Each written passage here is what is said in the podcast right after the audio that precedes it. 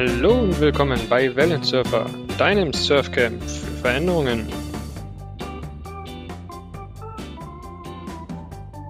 Ja, das ist das Hauptmenü. Da kannst du wirklich alles äh, einstellen, was irgendwie möglich ist. Und ähm, die meisten Dinge macht das Ding ja eh automatisch. Da brauchst du ja nirgendwo rein. Willkommen bei Neulich an der Ladesäule. Mein Name ist Daniel Schmidt und heute zu Gast Mit Wellensurfer, Michael Müller. Hallo, eine Gemeinschaftskooperations-Podcast, Videocast, Aufnahme. Ganz genau, je nachdem, wo ihr uns jetzt hört oder seht, ähm, werden dafür unterschiedliche Dinge dann für euch interessant sein. Ähm, wir kennen uns schon ewig lang. So sieht's aus. Micha, seit der Schulzeit schon. Wir haben einiges zusammen schon angestellt. Wir haben, ja, wir waren schon immer auch sehr früh mit einigen Dingen dran. Ähm, wir waren, wir hatten die ersten PDAs, wir hatten schon Handys damals früher. Wir waren die ersten, die dann ein iPhone hatten. Nee, vorher noch. PDAs, mit denen man telefonieren konnte. Convertible Laptops und Also- so weiter und so fort. Wir waren schon immer mit, mit allem, was mit Technik zu tun hat, sehr früh dran. Ähm, und deshalb ist Micha da jetzt auch in ja, dieser Sparte sogar tätig. Du hast gerade schon, also das erste, was er gemacht hat, als wir uns in das Auto reingesetzt haben, in ein Tesla Model 3, ähm, sofort erstmal die Menüs ausgekundschaftet. Nein, als erstes habe ich gesagt, Kit, fahr mich nach Hause. Aber Sprachsteuerung funktioniert auch nicht ganz so gut. Ähm, aber hier haben wir heute eine Gemeinschaftskooperationsaufnahme und ähm, diskutieren mal ein bisschen darüber, warum eigentlich Elektromobilität und, was mich besonders interessiert, warum du Tesla fährst. Ja, warum habe ich mich für Tesla interessiert, ähm, ja, in- interessiert und auch dann dafür entschieden? Äh, ich hoch Besten hier hoch. und dann wieder links. Ähm, und zwar, wieso sind wir ziemlich früh nach Apple gewechselt, von Windows aus? Wieso haben wir so ein Windows PDA ziemlich früh äh, gegen ein iPhone eingetauscht? Und ähm, als das Model 3 2016 vorgestellt wurde, da war ich schon Feuer und Flamme. Man konnte es dann auch schon vorbestellen. Ich habe da schon eine, eine Reservierung getätigt. Aber das war alles noch in weiter Ferne. Tesla kostet ja auch so ein bisschen. So, und dann wurde das dann immer, kam es immer näher. Und es war irgendwann in Deutschland äh, verfügbar. Ja, und für mich war es dann auch einfach greifbar. Und ich habe lange gesucht, was ich denn äh, nach meinem vorherigen Auto mir anschaffen könnte. Das war ein normaler Verbrenner, ein Audi.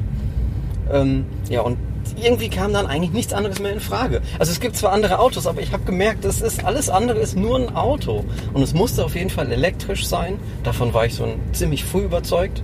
Also die ganzen ähm, Diskussionen über Wasserstoff und Hybrid und sowas, das äh, hat mich schon früh kalt gelassen, weil ich mich informiert habe, dass Elektrik wirklich die Zukunft ist. Das, was ihr ja jetzt vielleicht auch erfahren werdet bei dieser Fahrt. Und ich muss sagen, ich fahre das Ding jetzt ja jetzt anderthalb Jahren, also seit April 2019. Und es wird immer besser. Das war übrigens auch eine deiner Fragen, Micha. Als Genau. du erfahren hast, als ich halt einen Tesla habe, was ist das Besondere, was mich immer wieder dranhält? Was macht das Auto so besonders? Und ähm, also es, es bleibt ja spannend. Das war deine Frage, so irgendwie. Genau, du hast die Geschichte erzählt, dass du quasi abends, freitags am Sofa liegst und auf einmal bimmelt dein Handy. Und dann meldet sich dein Tesla und sagt, da gibt's ein Update. Dann lädst du das Update runter und kannst quasi am nächsten Tag wieder besser durch die Kurven fahren. Genau. Solche Dinge passieren. Dann ist mal ein neues Spiel dazugekommen, dann ist Switch dazugekommen neben Netflix, ähm, dann, also immer so Kleinigkeiten oder halt der Autopilot, der sich dann nach und nach verbessert. Und ähm, gerade mit den letzten Versionen ist es auch EU-kompatibel geworden. In Amerika sind die ähm, Rest- Restriktionen nicht so stark. In Europa ist ganz klar vorgeschrieben, was ein autonom fahrendes Auto alles darf und was nicht. Und da gibt es zum Beispiel solche G-Kräfte, die das Auto nicht überschreiten darf, wenn es um eine Kurve fährt. Das heißt, es könnte eigentlich viel mehr, aber die EU schreibt vor, das Auto darf nicht so schnell stark in die Kurve fahren. Deshalb, Da war der Taycan. das war ein Taycan. Da war der Taycan. das Gegenmodell. Ja. Dreh um, wir fahren Rennen. Hm, nee, lieber nicht. Bei dem habe ich, da habe ich Respekt vor.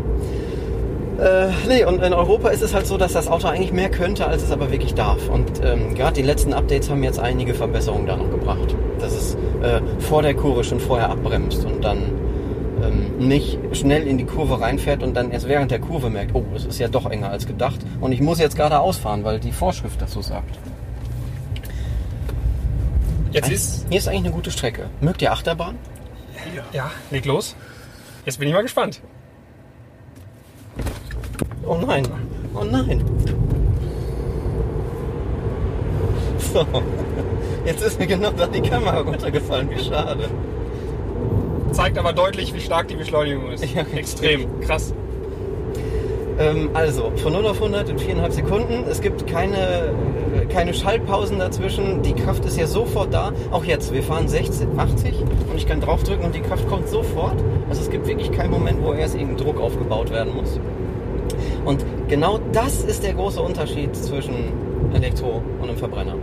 Ich glaube, du musst zwei Sachen unterscheiden. Das eine ist Auto an sich und dazu äh, zählt für mich Elektromobilität. Ja. Also das Thema, einen Elektromotoren reinzubauen, wo du kein Getriebe, keine, also du hast direkt Newtonmeter, hast direkt die Power. Und das andere ist ja, dass du sagst, du machst die Software. Ja. Software first. Und das ist ja, wie ich eben gesagt habe, der Unterschied zwischen Taycan noch, zwischen einem Taycan und dem Tesla beispielsweise. Bei dem eigentlich ist Software first, bei dem Auto ist immer noch, oh, bei dem Taycan ist immer noch Auto first. Ja. Und ähm, aber die zwei Sachen muss man miteinander trennen. Das eine ist ja wirklich, weil so Beschleunigung, Elektromotoren, das sind ja alles Vorteile, die hätte ich auch, wenn ich einen Mi elektrisch fahre. Mhm. Ja, genau. Da, also auch wenn du ein Smart fährst und ein Mini, die haben auch diese Beschleunigung. Richtig. Genau. Und das ist das eine. Und da sind wir uns, glaube ich, alle der gleichen Meinung. Das wird sich natürlich über die Zeit durchsetzen im Bereich ähm, Privatwagen oder, oder ähm, nicht im ähm, kommerziellen Bereich. Da habe ich noch ein bisschen andere Meinung, dass da auch Wasserstoff durchaus eine sehr, sehr große Rolle spielen Bei wird. größeren bei Bussen, bei Ja, genau, LKWs, genau. bei wo es einfach Mhm. um massiv Reichweite geht, wo es einfach um Ladeinfrastruktur geht, was einfach noch eine gewisse Zeit braucht. Ähm, und das Zweite, wie gesagt, das Interessante ist ja eigentlich hier vielmehr das ganze Thema Software first. Du hast bei dir am Lenkrad noch zwei Schalter Genau. und du lenkst auch gar nicht mehr. Also wir fahren jetzt seit, seit der Beschleunigung fahren wir jetzt autonom sozusagen. Ich muss ab und zu noch mal kurz ans Lenkrad anfassen, immer dann, wenn der hier oben blau blinkt, äh, wie so ein Totmannschalter beim Zug. Also er will einfach nur wissen, ob ich noch da bin. Wenn ich das nicht machen würde, dann, äh, wir können es ja mal ein bisschen laufen lassen, dann zeigt er das erst hier an, ich soll das Lenkrad leicht drehen. Ich mache das jetzt aber immer noch nicht, deshalb fängt er an zu blinken. Das Blinken wird jetzt äh, immer schneller und eigentlich deutlicher, sodass man es nicht mehr übersehen kann. Und selbst wenn ich das noch nicht darauf reagiere, dann fängt an zu piepen. Ich lasse mal noch weiterlaufen. Also das heißt, er fährt immer weiter, er macht auf sich aufmerksam. Ich sollte aber jetzt langsam dran gehen. Und wenn ich es nicht mache, dann wird er jetzt sogar, jetzt sagt er, Achtung, Fahrt nicht mehr möglich. Jetzt geht das Warnblinklicht an jeden Moment und er bremst langsam runter und bleibt stehen. Jetzt geht er davon aus, dass wir gestorben sind oder sowas. Okay. So. Ich kann dir sagen, was eine Geschichte mir ein Kollege erzählt hat. Der hatte einen irgendeinen VW-Konzernwagen, ich weiß nicht mehr welchen. Und da gibt es ja auch den Spurhalteassistent und ACC, Active Cruise Control und alles. Mhm. Wenn du da die Hand länger weglässt, hat er eine Vollbremsung. Eine Vollbremsung kurz hingelegt und danach aber wieder losgelassen, um dich Okay. quasi wach Ah, zu machen. ja, Und das okay. hat dafür gesorgt, dass quasi das ganze Auto durchgeschüttelt wurde Ja. und jeder irgendwie schockiert war und die fast einen Unfall gebaut hätten. Okay. War jetzt vielleicht nicht ganz die beste Lösung.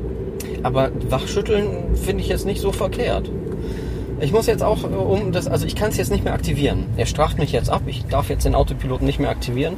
Deshalb muss ich einmal kurz in die Parkstellung gehen und ihm so tun, als ob ich jetzt. Ah, okay, du darfst quasi in der Zeit jetzt nicht einfach weitermachen. Genau. Und jetzt, jetzt ist er wieder aktiv. Erst jetzt kann ich ihn auch wieder anmachen, den Autopiloten. Weil er geht jetzt aus, dass ich vielleicht müde war, eingeschlafen bin oder so. Was ist denn aktuell erlaubt in Deutschland? Äh, ich muss permanent das Fahren überwachen. Heißt, Also alles das, was wir jetzt hier gemacht haben, aber wir sollten eigentlich mal ein Stück Autobahn fahren. Passt das noch?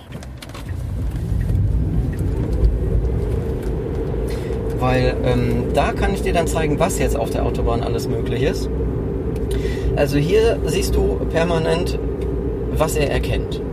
Die, die Linien, ob die durchgezogen sind, also ob er sie überfahren darf oder nicht. Die anderen Autos, irgendwelche Hindernisse werden hier als so kleine Verkehrskegel angezeigt. also für die, die nur zuhören, die rechte Hälfte des Displays ist die Karte, die linke Hälfte sehe ich das Auto und ähm, wie das Auto quasi überall Sachen einblendet, die es über die ganzen Sensoren erkennt. Genau, es gibt also in diesem Auto nur ein Display. Es gibt kein Armaturenbrett, sondern nur ein großes Display in der Mitte.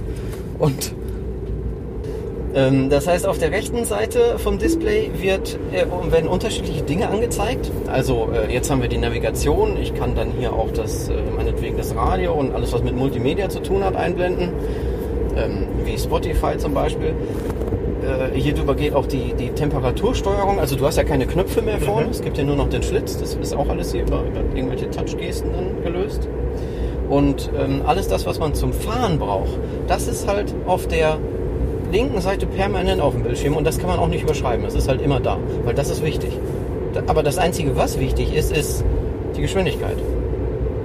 Und vielleicht der Akkustand. Weil viel mehr brauche ich in dem Auto nicht mehr wissen. Alles andere geht automatisch. Ich könnte eingreifen in Menüs, aber ähm, er kümmert sich halt darum, dass alles automatisch geht.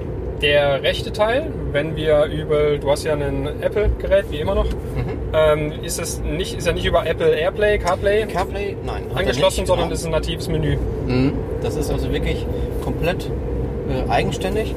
Ich glaube auch nicht, dass CarPlay kommen wird, weil das hier in das System zu integrieren wäre jetzt auch nicht so sinnvoll, weil es halt von alleine schon gut funktioniert. Ich habe jetzt gerade nebenbei mal einen Hotspot aufgemacht übers iPhone, so dass ich jetzt äh, über Spotify wirklich in alle Dinge reinkomme und dann Spotify mache ich aus, darf man ja nicht spielen, aber da komme ich wirklich auf alles dran. Jetzt merkt man auch, warum der Autopilot so sinnvoll ist. Ähm, ich gucke zwar schon immer auf die Straße, aber das alles nur auf diesem Display wäre äh, so ohne weiteres ja nicht möglich, wenn er nicht von allein fahren würde. Jetzt hat er übrigens 50 erkannt, der bremst dann auch runter. Kannst du das Ganze komplett ausstellen? Also äh, Die Assistenzsysteme und erstmal so, jetzt fahre ich ja manuell. Aber trotzdem überwacht er noch immer alles. Und es sind solche Spurhaltekorrekturen und Notbremsassistenten immer an. Also ich habe jetzt alles deaktiviert. Jetzt trudel ich mal so ein bisschen auf die Linie hier. Und manchmal, nee, das war ihm jetzt zu offensichtlich. Aber manchmal äh, geht er dann und vibriert am Lenkrad oder schiebt mich wieder in die Spur so ein bisschen rein. Ähm, aber auch das kann man komplett ausstellen, wenn man möchte. Das ist in den, in den äh, hier tieferen Menüs unter Sicherheit, glaube ich, da. Nee. Oh, das ist aber echt doof. Autopilot. Ja, da. Notfall, Spurhalt, Korrektur, Totwinkelassistenten. Man kann alles ausstellen, aber diese Dinge, die sicherheitsrelevant sind, die müssen vor jeder Fahrt wieder aktiv deaktiviert werden. Die gehen automatisch wieder an. Alles andere wird unter dem Fahrerprofil gespeichert. Ich kann ja mehrere Fahrer anlegen ja, okay. und alles, was ich mache, Lautstärke, Lüftung, Temperatur, wirklich alles wird äh, unter dem Fahrerprofil gespeichert. Das Thema Sprachsteuerung, Handschuhfach öffnen. funktioniert. Weil fürs Handschuhfach gibt es ja auch keinen Knopf mehr. Wie ist generell Sprachsteuerung? Funktioniert? Nutzt es? Ähm, oder? wird immer besser. Also ich nutze einige Dinge. Ähm, wenn ich irgendwo in eine enge Parklücke fahre, dann sage ich ihm schon mal per Sprach... Nee, doch nicht. Sage ich ihm schon mal per Sprachsteuerung, dass er die Spiegel einklappen soll oder navigier mich nach Frankfurt. Also die Navigation, also das fun funktioniert auch recht gut. Jetzt ähm, berechnet er also die Route, zeigt mir an, mit wie viel Akku ich ankomme, berechnet da drin auch genau, wann ich wo schnell fahre und wo Steigung und, und Gefälle ist. Äh, Wenn ich also von 150 runterbremsen muss auf 80, dann wird dadurch auch wieder der Akku aufgeladen. Und der, das wird alles jetzt schon mit einberechnet, sodass diese 11%, die wir bis dahin verbrauchen, schon ziemlich genau sind. Ich glaube, das ist das, was ihr ja von vielen Leuten schon gehört habt, dass es phänomenal ist, dass du diese Routenplanung so detailliert machst, dass genau die Route ja auch so ausgesteuert wird. Hast du die richtigen Ladestationen mit den richtigen, brauchst du Schnelllade, brauchst du es nicht. Also Genau, wenn ich weiter äh, wegfahre, wir auch mal machen, äh, fahre mich nach München. So, da kommen wir jetzt mit der aktuellen Ladung nämlich nicht hin. Und jetzt ist es so, dass er die von Tesla eigenen Supercharger schon direkt mit einberechnet. Ich kann überall laden. Ich habe den europäischen CCS-Standard. Ähm, aber er nimmt halt jetzt nur die Supercharger, weil die für ihn auch am bequemsten sind. Da sagt er also einmal anhalten. 25 Weiter. Minuten ist er wieder auf, acht- nee, mit 38 Prozent gehst du dahin und lädst 25 Minuten. Äh, genau. Wie ist es denn generell zum Thema Laden? Das ist ja so eins der häufigsten Fragen oder Kritiken oder Unwissenheiten der Leute, wenn es zum Thema Elektroauto geht. Äh, viel besser, als man meint, wie es wäre. Also die Ladeinfrastruktur ist schon so weit in Deutschland. Also ich fahre es ja jetzt schon lange. Ich merke, dass die äh, Ladesäulen überall äh, aus, aus, den, ja, aus dem Boden sprießen wie Pilze. Und weil es noch nicht viele E-Autos gibt, äh, sind die auch alle frei. Also es ist selten, dass ich mal andere Autos treffe. Jetzt bei den großen Ladeparks wie Tesla, bei Ionity, das ist ja ein deutsches Unternehmen, steckt dahinter. Äh, da kommt selten vor, dass ich noch andere treffe. Und es ist bei den Schnellladern ja so gut, dass ich wirklich hinfahre, 15 Minuten lade und dann direkt weiterfahren kann. Dann ist er nicht voll, aber ich habe so viel drin, um mein Ziel zu erreichen oder bis zur nächsten Ladesäule zu kommen.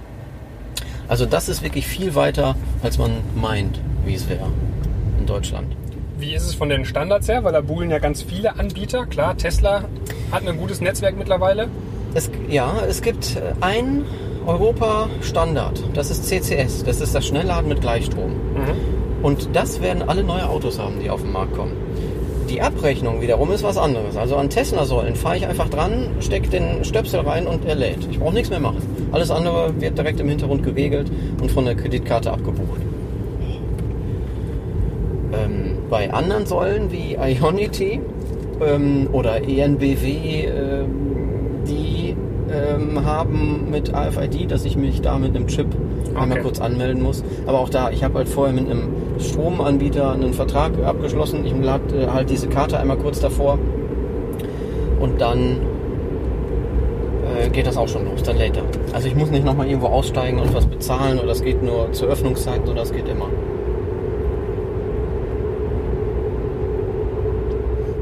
Wie sieht's aus? Eben war ja eine riesen Regenschauer. Assistenzsysteme, Regen, Baustelle, ähm, Sonneneinstrahlung. sind überraschend gut. Also äh, bei Starkregen, selbst dann, wenn ich kaum was erkennen kann, fährt er noch.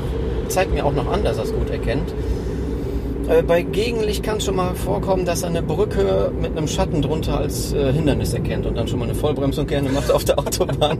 ähm, aber dann, wenn man es weiß, dass sowas passiert, dann ist es wieder okay. Dann kann ich mich darauf vorbereiten und ja jederzeit das Ding übersteuern. Einmal aufs Strompedal drücken oder ins Lenken eingreifen. Aber ich bin oft überrascht, wie gut das alles funktioniert.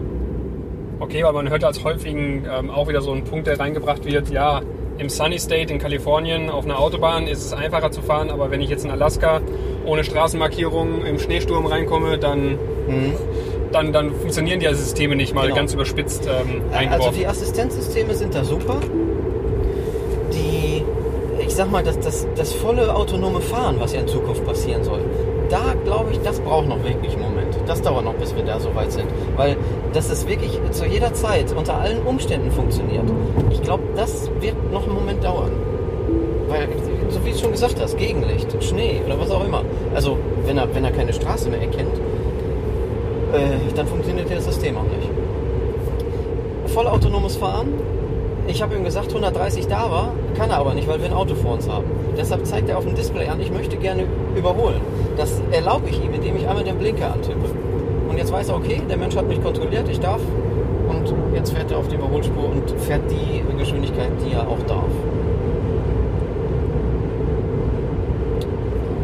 Das ist echt ein hier. Wo ich erstaunt bin, ist die Geräuschkulisse. Ich hätte gedacht, dass es deutlich leiser ist. Und da merkt man mal, wie viel bei hohen Geschwindigkeiten der Wind ausmacht. Und wie viel ähm, Motorengeräusche ausmacht. Weil ich hätte jetzt das mit deutlich leiser vorgestellt.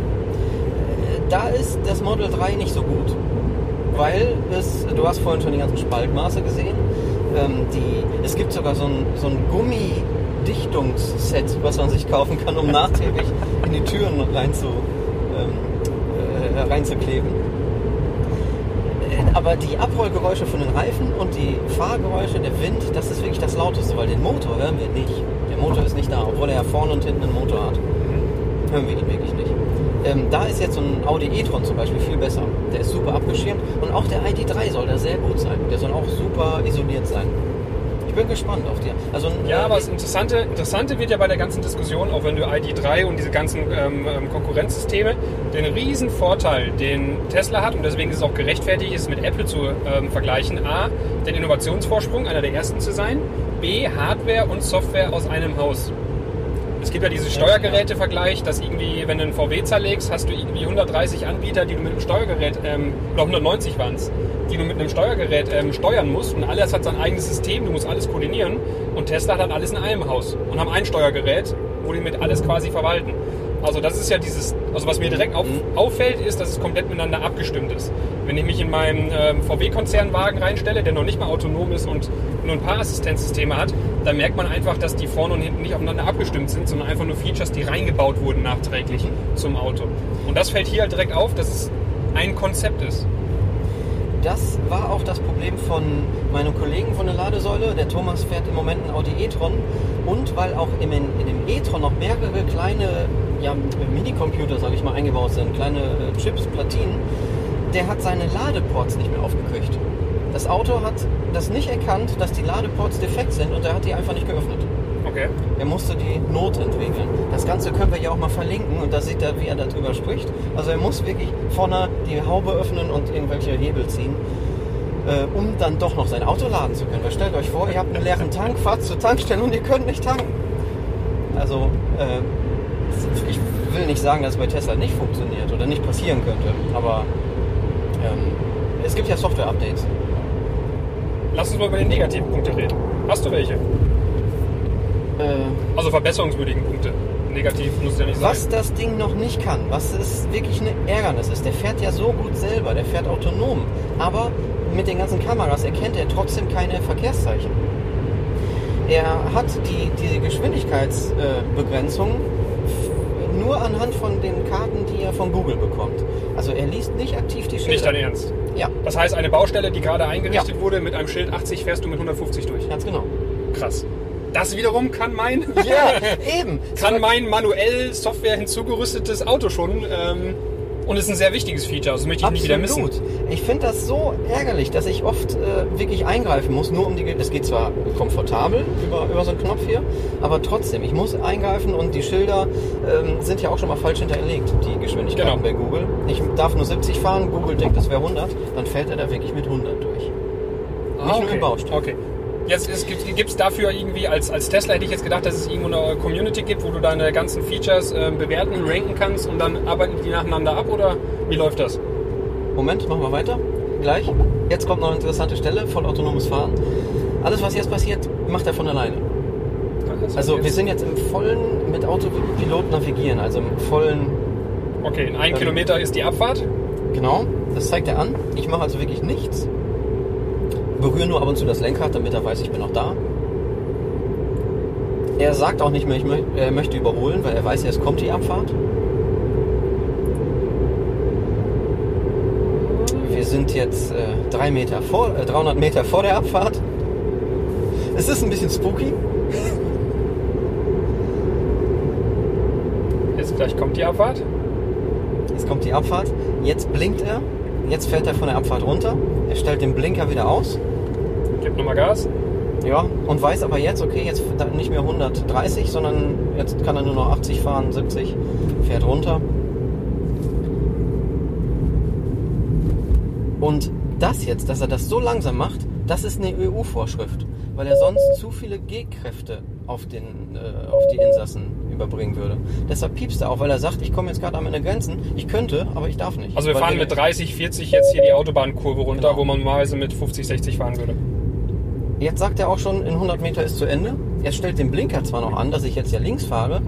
aber jetzt sagt er, jetzt soll ich übernehmen, ab jetzt ist die autonome Fahrt vorbei. Jetzt bleibt er also hier stehen und jetzt übernehme ich wieder, indem ich einmal den, das Pedal drücke und weiterfahre. Und genau das, dass er wirklich auf der Autobahn von der Auf- bis zur Abfahrt, oh, Und unten, sie unten. Mist, ey, das ist aber echt ein Müll hier, da muss ich ein neues mal bauen. Bitte schön. Neues drucken. Also für den Film nicht gut, Podcast ist ja egal. Verdammt. Die Kamera fällt die ganze Zeit runter. Ja, schneiden wir raus. Schneiden wir raus, genau. Ähm, hier, auch interessant, Rekupation, Rekupieren. Ähm, ich habe bis jetzt ganz selten nur die Bremse gedrückt.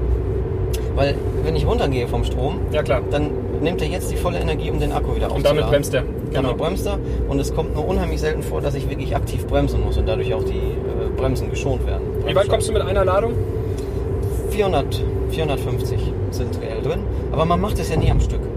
Weil wenn ich ankomme, ich brauche ja noch was im Akku, um wieder wegzukommen. Also einmal zwischendurch anhalten, kurz ein paar Minuten, das reicht dann. So, zurück zu deiner Frage. Was hatten wir vorhin? Software. Also wie kriegst du das Feature jetzt da rein? dass der die Schilder Ach so, erkennt. die Schilder. Äh, ja, es sind Google-Karten.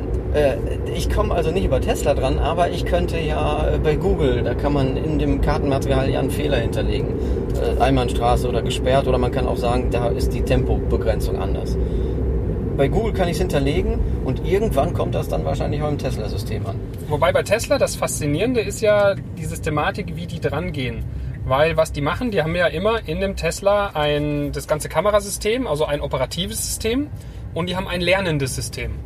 Das heißt, immer, wenn irgendwo eine Szene ist, nehmen die das ja quasi parallel auf oder lernen, entwickeln ihre Software weiter an realen Fahrsituationen. Das heißt, im Endeffekt überwachen die, böses Wort, aber im Endeffekt überwachen die dich ja und lernen an deinem echten Fahrverhalten, wie sie ihre Software verbessern können. Richtig? Mhm, genau. Also ähm, in dem Autonomy Day von Tesla haben die das auch gesagt, dass selbst dann, wenn der Autopilot nicht aktiv ist, dass er immer permanent das überwacht und mehrere Möglichkeiten auch überlegt, was er machen könnte und das man mit dem vergleicht, was der Mensch wirklich macht. Und das ist ja die Stärke, die große Tesla-Flotte.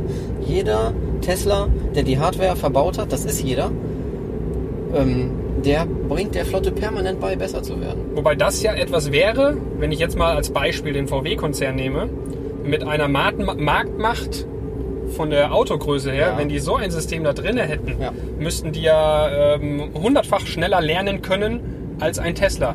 Obwohl Tesla mehrere Jahre sehr großen Vorteil oder schon ähm, Weil die Flotte größer ist. weil die Flotte einfach enorm größer ist. Ich meine, Tesla, wie viele Autos bauen die? Ich weiß es Aktuell ein nicht. paar hunderttausend? Ja. 500.000?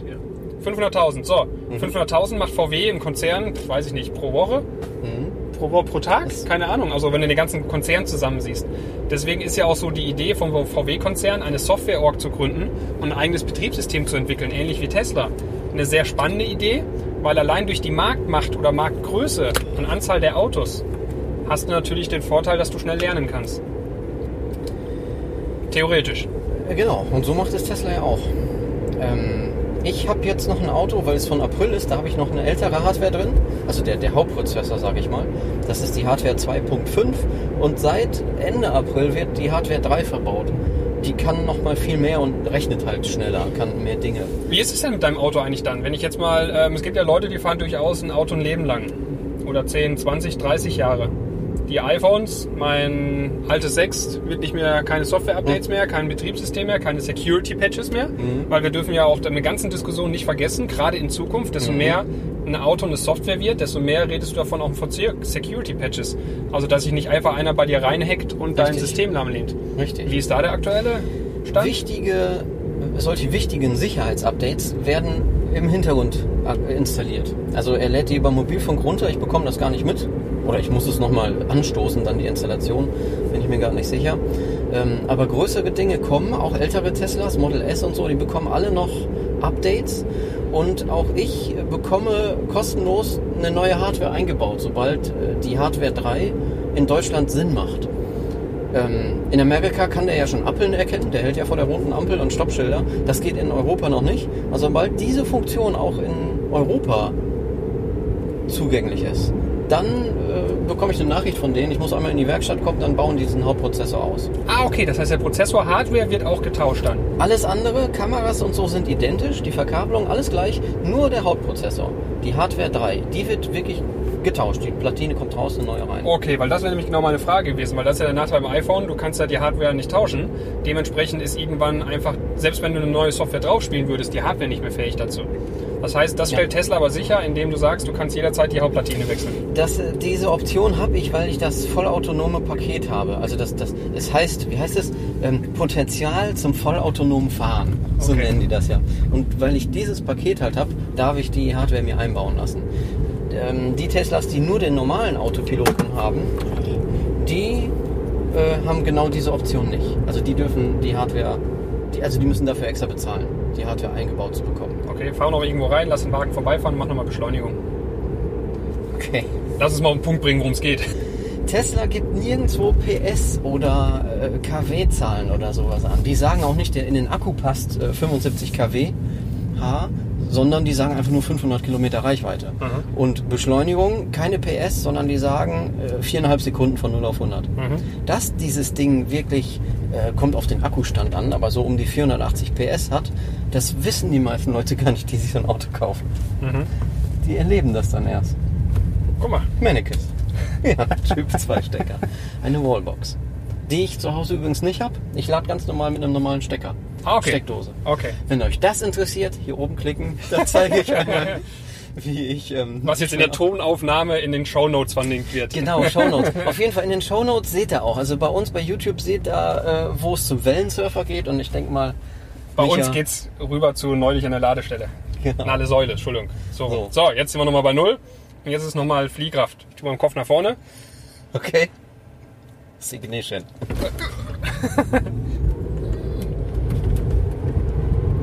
Das ist schon phänomenal. Kann man nicht anders sagen. Werbeblock. Der Taycan ist ja noch besser. also ein Sportauto. Ähm, nee, aber ich finde es schon, schon Ja. interessant, wo auch die Wellen hingehen. Und eine Frage, wir sind jetzt kurz am Ende, wieder zurück zum Startpunkt. Ich bin zwiegespalten bei der ganzen Diskussion, muss ich ehrlich sagen. Weil einerseits Elektromobilität, Auto kommt, brauchen wir nicht drüber reden. Okay. Welche Rolle Tesla hat in Zukunft, keine Ahnung, schaffen die es in der Breite zu gehen oder nicht? Ja, Aber die, bevor du antwortest, die Frage für mich generell ist, am Ende ist es immer noch Autofahren. Und mit Verkehr, mit den ganzen Sachen, mich nervt Autofahren mittlerweile. Weil Autofahren einfach keinen Spaß mehr macht. Und ich will trotzdem noch von A nach B kommen. Es ist schön, dass du einen Furzblinker hast. Es ist schön, dass du einen ähm, Spiele da drin hast. Aber das sind ja alles, wie bei jeder Innovationsstufe, etwas für Early Adapter, wie für dich, die sich daran richtig freuen. Aber für die Masse ist es ja in Anführungsstrichen, will man von A nach B kommen. Und das so bequem wie möglich. Also Autopilot und solche Sachen sind, was, was relevant ist. Die Frage, deswegen weiß ich nicht, wie sehr Tesla so einen Innovationsvorsprung in Zukunft dann noch halten kann. Wenn, Beispiel rein theoretisch, VW sagt, der ID, den stellen wir jetzt 20 Millionenfach her, wir lernen viel besser und haben das bessere autonome Fahren als Tesla. Ähm, also da gibt es ja verschiedene Perspektiven. Aber für mich ist immer die Frage, am Ende ist es ein Auto, oder? Es ist ein Auto, richtig, was viel mehr kann. Und ähm, äh, Elon Musk hat gesagt, die ganzen anderen Hersteller, die jetzt kommen und, äh, und äh, da mitspielen wollen, die sieht er nicht als Konkurrenten an, sondern wirklich als Mitspieler in dem ganzen Gebiet. Und er hat sogar offen auch angeboten, den anderen zu helfen. Also das Thema Elektromobilität und, und Zukunft, äh, Umwelt voranzutreiben. Ähm, Tesla macht das Möglichste, um das Autofahren so angenehm und so unterhaltsam wie möglich zu machen. Also die Ladeweile zu überbrücken mit diesen kleinen Milni-Spielen. Ähm, oder wenn man schon mal weiter fährt, ich habe ja auch schon weitere Touren gemacht über viele Stunden, dann ist es wirklich mit dem Autopiloten so angenehm, weil man ankommt und kaum selber was gemacht hat, sondern wirklich total, es ist wie Zugfahren. Und wenn ein Stau ist, dann ist mir das eigentlich auch egal. Es dauert länger, aber ich muss ja nichts machen. Das Auto bleibt ja im Stau und konzentriert sich auf den Verkehr. Trotzdem ist es nur Autofahren. Aber diese Individualmobilität, der, der Vorteil gegenüber Zug, Bahn, Bus, der ist nur im eigenen Auto möglich. Mhm. Ich bin nach wie vor begeistert von Man- diesem man- Fahrzeug. Super, Daniel. Vielen lieben Dank. Wir sind am Ende. Ja, War eine, danke auch. eine spannende Fahrt. Richtig. Ähm, schön auf Abonnieren klicken, Daumen hoch und ruhig die Kommentare und schaut mal bei Micha vorbei. In der Reihenfolge. Okay. Danke. Danke. Ciao. Und ciao, bis zum nächsten Mal.